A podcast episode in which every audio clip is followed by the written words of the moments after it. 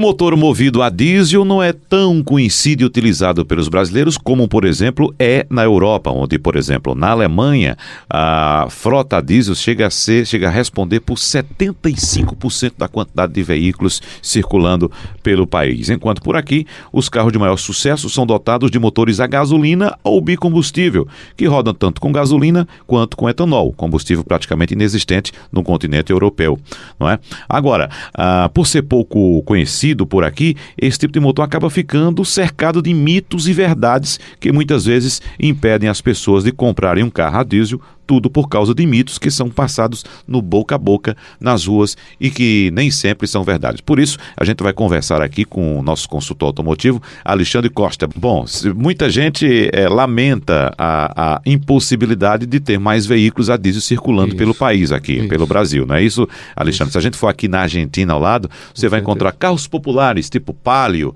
ou, um Peugeot, Peugeot Renault, carros de passeio, carros pequenos com motorização a diesel. Isso. Isso. Não é isso? Uh, mas tem a questão burocrática, a questão legal do país também, isso. que não permite que esses veículos circulem aqui no Brasil ou que sejam produzidos aqui no país. Por que tanto mito em relação ao diesel, hein? Vamos lá. A, a FCA está até ajudando a quebrar um pouco isso, porque está popularizando um pouquinho esse sistema, onde ela conseguiu, dentro da, da lei, é, popularizar através de veículos como Renegade, Compass e Toro. Esses três carros têm uma participação significativa na linha diesel, o que é bem interessante. O que é importante que as pessoas entendam que o diesel ele deixou de ser restrito aos veículos pesados e às caminhonetes grandes, e hoje, por conta da FCA, faz parte de um contexto muito mais acessível. Só que aí boa parte da população, como você bem comentou, não tem muita noção do tipo de manutenção que esse carro precisa, porque se associa muito o diesel a ser algo muito robusto. Isso é fato. Uhum. Né? É, um, é, um, é um motor que pode facilmente rodar um milhão de quilômetros desde que bem cuidado. Isso é fato.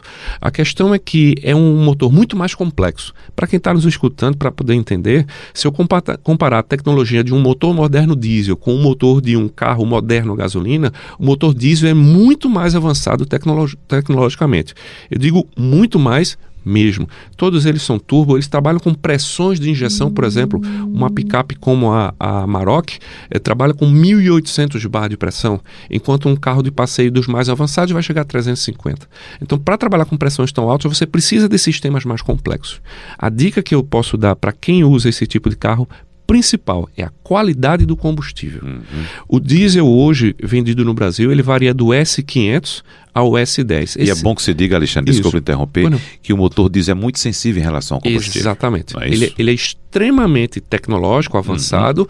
mas o calcanhar de Aquiles é a qualidade do combustível. Isso é fato. Então, uh, os carros a partir de 2012 para frente, recomenda-se o uso do diesel S10. O S10 quer dizer o seguinte: o S é de enxofre e o 10 são 10 partículas por milhão. Ou seja, em relação ao S500, que tem 500 partículas por milhão, é um diesel muito mais limpo, é um diesel que tem uma quantidade de enxofre muito menor.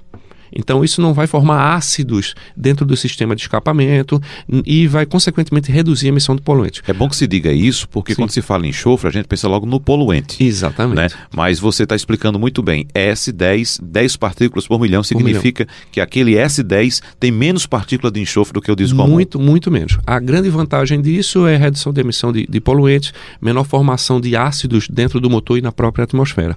Um detalhe interessante é que o diesel S10 hoje, por norma, ele tem uma adição de 8% de biodiesel.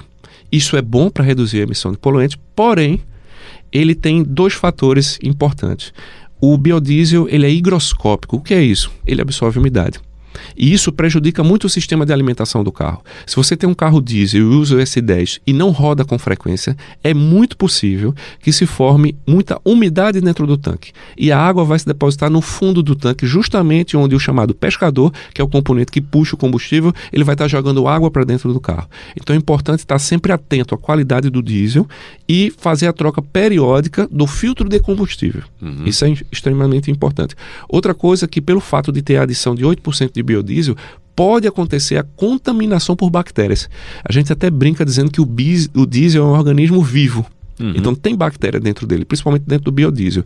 E se você não escolher um diesel de qualidade, essas bactérias vão se proliferar dentro do tanque e prejudicar todo o sistema de injeção. Só para você ter uma, uma noção que todo componente do carro diesel é muito caro. Então, enquanto um injetor convencional de um palio, por exemplo, vai chegar a 250, 300, 400 reais no máximo, um, um único injetor de um carro diesel vai passar facilmente de 2 mil reais. Uhum. Por quê? Porque trabalha com pressões muito elevadas. E quem vai danificar esse componente é justamente a qualidade do combustível. É. Então é bom que você diga também, Alexandre, que na hora de comprar um carro diesel, você tem que ir primeiro para a ponta do lápis. Isso. Porque o veículo isso. a diesel é mais caro. Perfeito. O veículo a diesel, a manutenção, como você acaba de relatar, é mais cara também. Bem mais cara. E mais constante. E outra isso. coisa, só deve comprar veículo diesel quem circula muito, quem roda muito. Exatamente. E existe muito isso, que o diesel ah, é mais econômico. Mas se você comparar as versões de, de, um, de um Renegade, de um Toro, de uma no Compass, por exemplo, entre uma versão flex e uma versão a diesel, há variações de mais de 30 mil reais. Por que isso? Porque pela lei é obrigatório o uso de sistema de tração nas quatro rodas. Isso faz com que encareça muito mais. A própria tecnologia diesel já é muito cara. É um motor mais caro, o sistema de injeção é mais caro. E você tem que agregar também um sistema de tração obrigatoriamente. Uhum. Por isso o preço fica mais alto. Então é bom que você realmente faça a conta se vale a pena aí o diesel. Talvez optar por um veículo flex ou por um veículo flex com GNV, como já foi Isso. comentado aqui, né?